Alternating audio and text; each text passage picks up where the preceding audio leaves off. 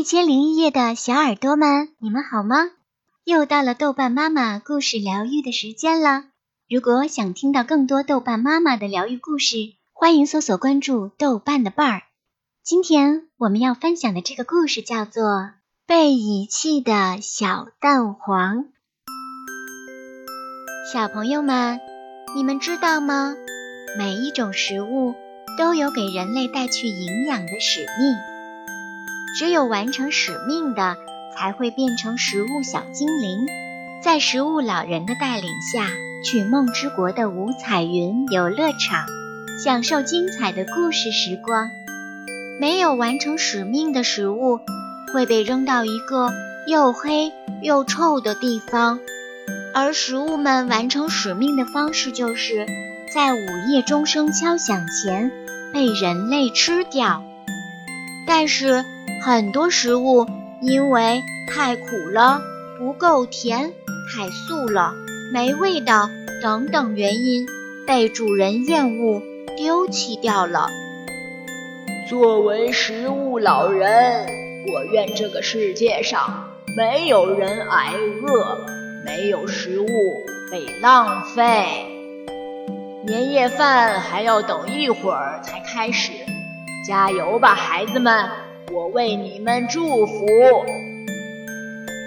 食物老人刚走，厨房里的食物们就聚在一起，七嘴八舌地议论开了。他们都觉得。自己是最好吃、最有营养的，并幻想着自己变成食物小精灵的样子。唯有小蛋黄躲在角落里，他觉得小主人可能不喜欢他。他每次都只吃蛋白。时钟敲响了八下，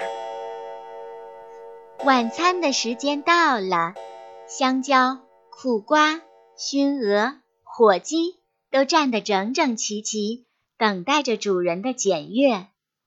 小蛋黄当然也想被食物老人带到梦之国的五彩云游乐场去享受故事的时光啦，所以它也很努力地挺直了胖乎乎的小身体，希望主人能够注意到它，好把它端到餐桌上。每样东西都吃一点儿，身体才会健康。妈妈把所有的食物都摆到了餐桌上，当然也包括小蛋黄。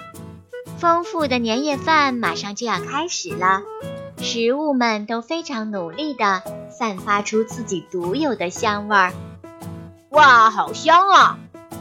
小男孩被满桌子的食物吸引了。我们先吃熏鹅。再吃火鸡。妈妈先把熏鹅端到他的跟前，熏鹅在空中向大家挥手道别：“再见了，朋友们，我先走一步啦，梦之国见。”接着又端起了火鸡，火鸡挥着翅膀说：“小蛋黄，加油！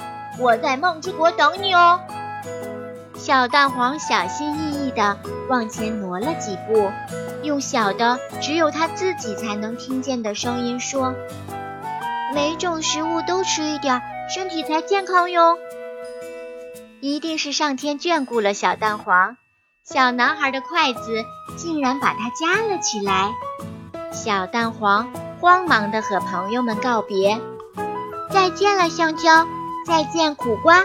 我要变成食物小精灵，去梦之国了。”他陶醉地闭上了眼睛。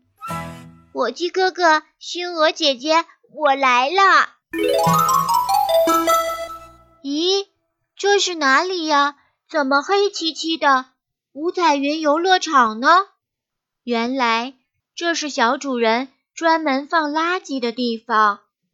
小主人，我不要在这里！不要！小蛋黄喊了半天也没人听见，他只好踩着积木爬到了抽屉缝。顺着这个没有关严的地方爬了出来，时钟敲响了九下，还有三个小时就到十二点了。如果想去梦之国，就要做一个坚强的蛋黄，就一定要在十二点之前找到能让我变成食物小精灵的主人。他想起楼下有一位练健美的大哥哥，也许他可以帮我。小蛋黄决定来一次零点大暴走，出发。小蛋黄来到楼下，敲了敲门，请问你喜欢吃蛋黄吗？你能帮我变成食物小精灵吗？练健美的大哥哥说：“哦，我真的非常想帮助你。可是作为健美运动员，我只能吃蛋白来补充蛋白质。蛋黄的脂肪会让我失去竞争力。要不你去找其他人吧？你看上去很好吃，一定会有人喜欢你的。”真的吗？谢谢你。听到大哥哥这么说，小蛋黄开心的跳了起来。小蛋黄离开大哥哥家，着急的找他下一任主人。谁知他走得太快，一不小心从楼梯上滚了下来，就这样一直滚到小区的花园里。咦，怎么下雨了？原来是一只大恶狗流着口水，正向他扑过来。快来到本大王的嘴里来吧，美味的小蛋黄！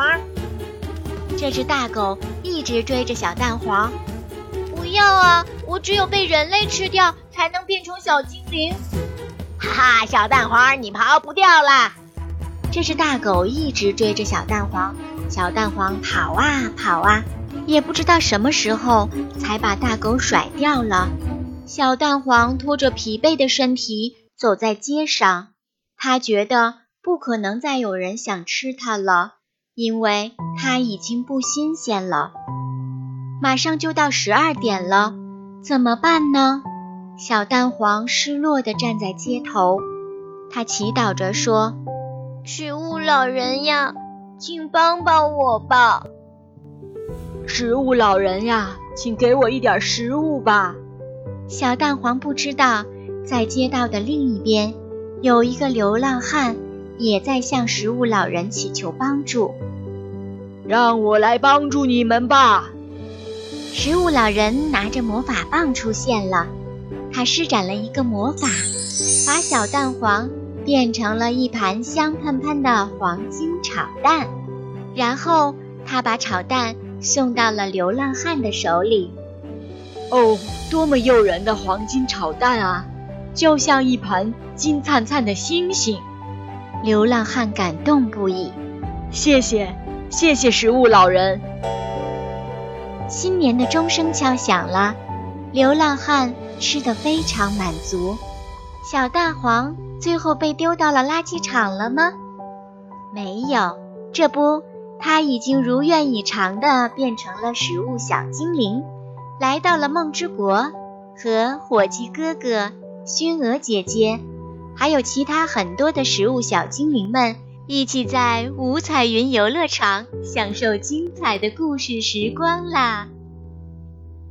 蛋黄小精灵想跟小朋友们说，每年都有大量的食物被浪费，与此同时，世界上却有很多人在忍饥挨饿。其实每种食物都富含营养，如果。你不喜欢吃某种食物，请妈妈帮你换一种做法，也许你就喜欢吃啦。小朋友们，请记住，千万不要浪费食物哦。好了，今天的故事就分享到这里了。我是豆瓣妈妈，我们下期再见吧，宝贝们，晚安。